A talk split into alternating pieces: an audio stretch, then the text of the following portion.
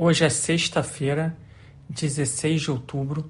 Quem fala é Dan Cava, responsável pela área de gestão da TAG Investimentos, e esse é mais um podcast semanal. A gente teve uma semana bem mais é, é, conturbada, digamos assim, do ponto de vista internacional, a despeito de ter sido uma semana, é, de certa forma, um pouco mais amena do ponto de vista local. Queria começar aqui comentando sobre o cenário internacional, né, principalmente os três vetores que a gente tem monitorado como sendo vetores que vão ser decisivos para o cenário de médio e longo prazo e que podem marcar um ponto de flexão importante para grandes teses de investimento, investimentos globais e locais, que é a eleição americana. Ligada à eleição americana, a gente tem o, o potencial pacote fiscal, o novo pacote fiscal nos Estados Unidos e o desenvolvimento da pandemia, como os governos estão optando por, por lidar ou endereçar a pandemia, quando que eventualmente a gente vai ter uma vacina, como isso pode afetar economia e mercados.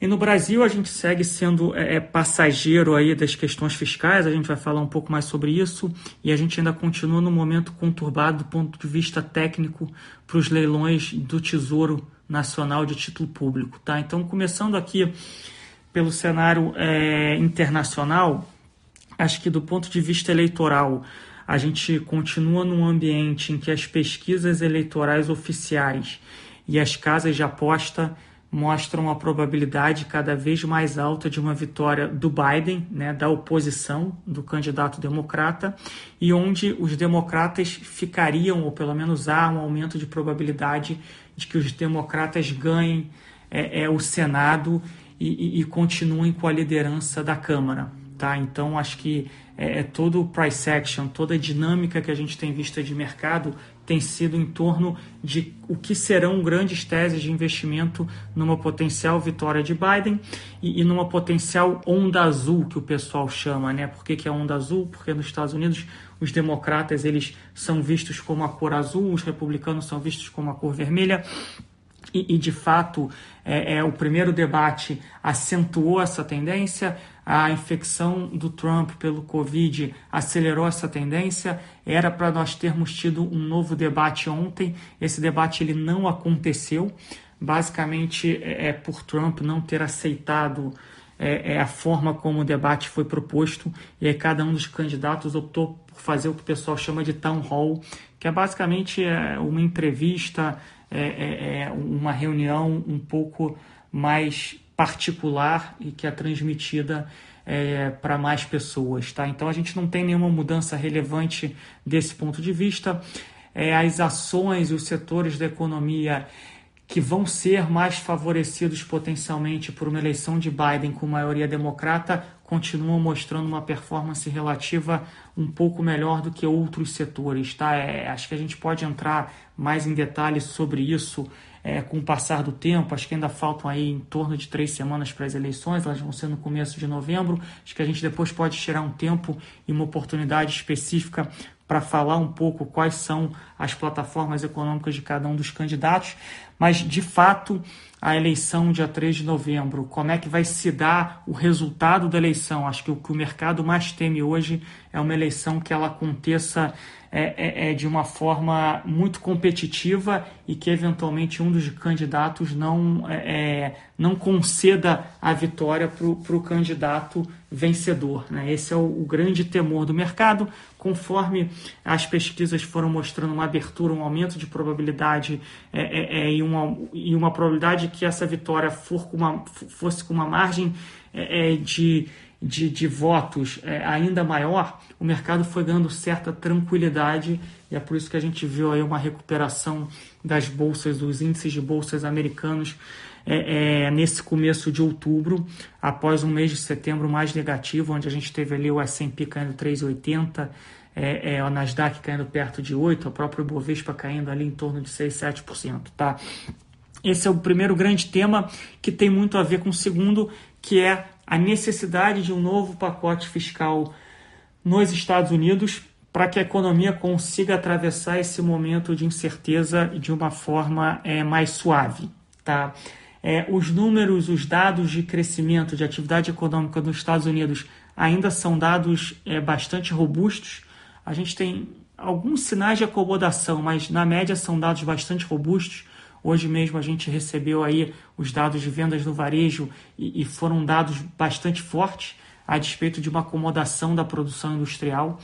É, então ainda não tem uma sensibilidade de reversão de tendência de recuperação. Mas de fato, sem um novo pacote fiscal, é, tanto para as famílias quanto para, para as corporações, para as empresas, a situação pode se tornar muito mais frágil e, e de uma maneira muito mais rápida, rápida e aguda. E aí é, é fica cada vez mais difícil que a gente tenha um pacote antes das eleições é, é, por questões políticas, obviamente, a gente está muito perto das eleições, é difícil que algum dos lados vai conceder, entre aspas, uma vitória. Né? Ninguém vai querer dar de bandeja é, é, como tendo sido o proponente de um pacote fiscal que, que venha a salvar a, a economia americana. Né?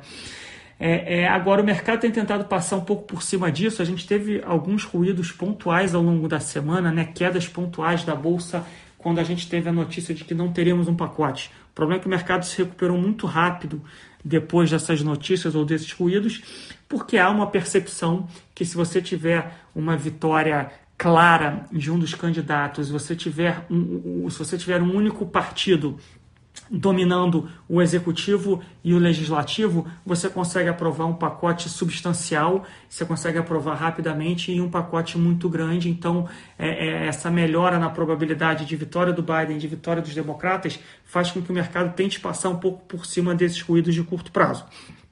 Obviamente, há um risco é, de que você não tenha o, o candidato ou o próximo presidente tendo maioria no Congresso, isso pode tornar a aprovação de um pacote mais demorada. O pacote pode ser não tão grande assim, isso de fato pode gerar é, ruídos de curto prazo relevante ter impacto relevante no crescimento americano. Então, acho que é, é, isso dá um pouco a sensação de o quão importante vão ser essas eleições e principalmente o resultado das eleições.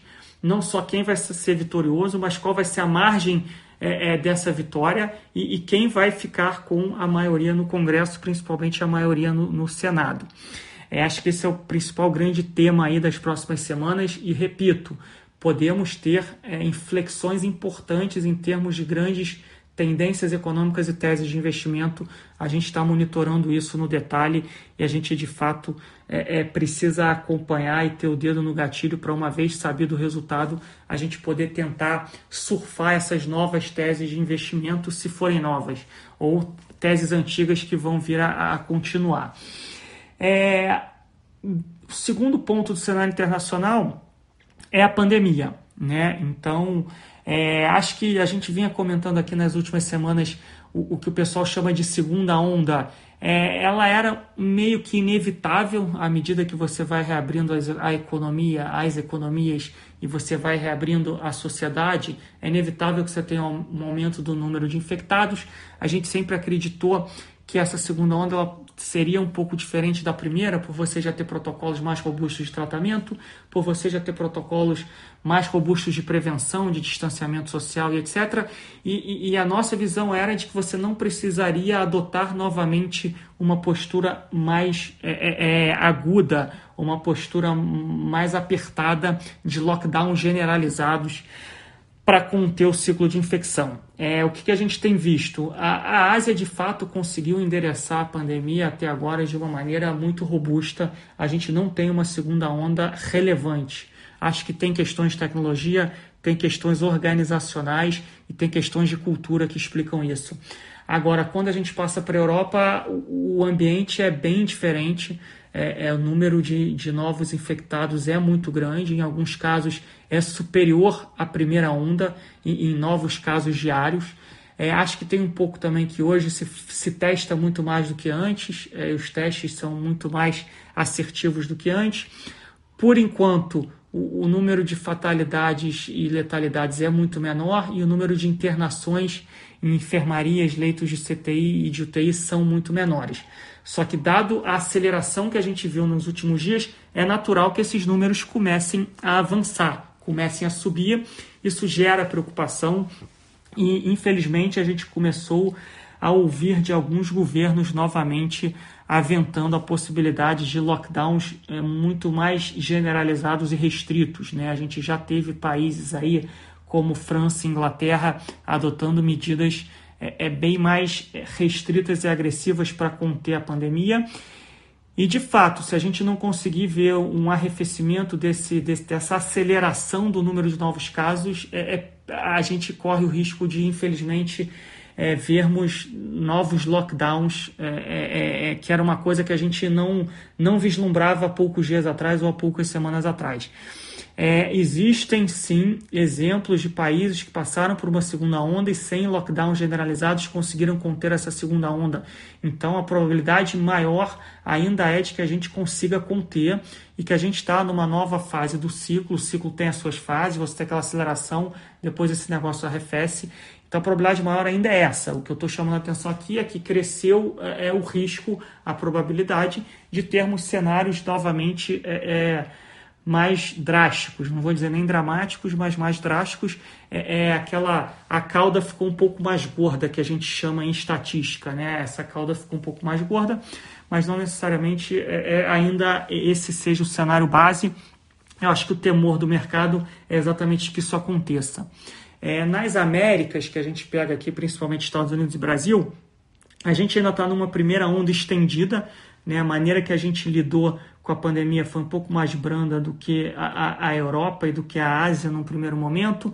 É, a gente teve uma primeira onda estendida, então é natural que a gente possa ter uma segunda onda, mas não agora. Provavelmente daqui a quatro a oito semanas a gente pode ter um cenário um, um pouco mais desafiador desse ponto de vista. De novo, aqui acho que a segunda onda em si ela era esperada. Acho que para o mercado o mais importante é como essa segunda onda vai ser endereçada, né, se com lockdown generalizados ou não, e principalmente qual é a perspectiva da vacina. Né? E de novo, o mercado não não vai dar muito peso se a vacina vai acontecer em dezembro ou em fevereiro. A gente só precisa ter uma perspectiva que a vacina está em estágio final de desenvolvimento e a gente vai ter essa perspectiva de quando que ela vai conseguir ser produzida, distribuída e, e, e, e vacinada em larga escala da população. É, é, o que não pode, né? Na verdade, o que seria um cenário bastante negativo seria a vacina é, é, encontrar um problema maior é, no sentido de o vírus estar sofrendo mutações e, e, vai ser mais difícil a gente desenvolver uma vacina a longo prazo e a gente vai ficar nesse abre e fecha das economias e das sociedades por mais tempo. Não é o cenário base, esse é o risco, mas não é o cenário base. Então, acho que esses três vetores, é, economia americana, eleição, economia americana, fiscal e pandemia, vão ser determinantes aí nas próximas três a seis semanas para o que, que a gente vai ter de dinâmica de mercado é, é, principalmente no começo do ano que vem, e que podem ser tendências até mais longas, que durem meses, quiçá anos. Tá? Vamos acompanhar, monitorar e a gente vai atualizando vocês em relação a isso. Do ponto de vista de Brasil, acho que a gente tem aqui alguns temas. Tá? É, o primeiro tema é o fiscal, e eu acho que a gente entrou meio que num vácuo de, de, de não só de notícias, mas um, um vácuo de concretização de medidas. Né? A gente está aí nas vésperas também de uma eleição municipal, dificilmente a classe política vai tomar qualquer é, atitude que possa ser impopular no curto prazo, então antes das eleições municipais é, é acredita-se que nada aconteça. A gente vinha numa tendência até 10 dias atrás de, de, um debate muito ruim do ponto de vista fiscal. A gente passou aí por alguns dias com o debate caminhando na direção correta, mas os ruídos negativos ainda existem, ainda são altos e o risco é bastante elevado. Tá? Lembrando, o Brasil tem uma situação fiscal extremamente fragilizada é, e o Brasil precisa voltar para uma rota é, é, é sustentável de, de crescimento e de contas públicas. Tá? Acho que precisa ficar bem claro aqui, né, em economia a gente usa o termo trade-off. É, é não existe trade-off entre gastar mais, gastar menos, vamos ter mais crescimento no curto prazo, no longo prazo. Não existe isso, né? Se você gastar mais agora, você é, tem dificuldades para se financiar, isso eventualmente vai gerar inflação, vai fazer com que o, Banco Central tenha que subir mais os juros, vai gerar menos crescimento e vai gerar mais desemprego. Então, é óbvio que a gente precisa, o governo precisa ajudar o país e a sociedade a atravessar essa turbulência, mas a gente não pode perder a visão de médio e longo prazo, eu diria até que é mais de médio do que de longo prazo, de que as reformas precisam continuar a acontecer e principalmente de que gastos que foram estruturados para ser gastos transitórios eles não se tornem permanentes. Se esses gastos se tornarem permanentes, o Brasil vai ter uma situação bastante desafiadora aí ao longo dos próximos anos, tá? E ligado a isso, a gente tem a dificuldade do governo de se financiar no mercado de títulos públicos, que muitos de vocês devem ter acompanhado. É, é, grande parte dos fundos DI, tanto em setembro quanto no começo de outubro, tiveram é, é performance, performances bastante é, é, é, complicadas. Muitos dos fundos que eram fundos para renderem perto do CDI tendo performance negativa ao longo de setembro e começo de outubro. Ao longo da, dessa semana, a gente teve algum arrefecimento é, nesse processo, né? teve alguma volta desses papéis, mas de fato e a grosso modo o que está acontecendo é que o Brasil precisa, o Brasil, na figura do Tesouro Nacional, que é quem representa o Brasil nesse mercado, você precisa se financiar, né? você precisa de recursos para financiar a sua dívida, você emite papéis a mercado com juros a 2%, né? com a Selic a 2%, o mercado está pedindo mais prêmio para o Brasil se financiar é, o Brasil não está conseguindo se financiar com papéis mais longos, está concentrando o vencimento da sua dívida em papéis mais curtos e a gente vai acabar tendo um ano de 2021 extremamente desafiador do ponto de vista de vencimento de títulos públicos e de necessidade de financiamento é, é, é, pelo governo, pelo Tesouro Nacional. Tá? É, como você não está conseguindo emitir taxas mais longas, que é mais saudável para o perfil da sua dívida, você está tendo que emitir em papéis mais curtos, porque você não pode deixar de emitir,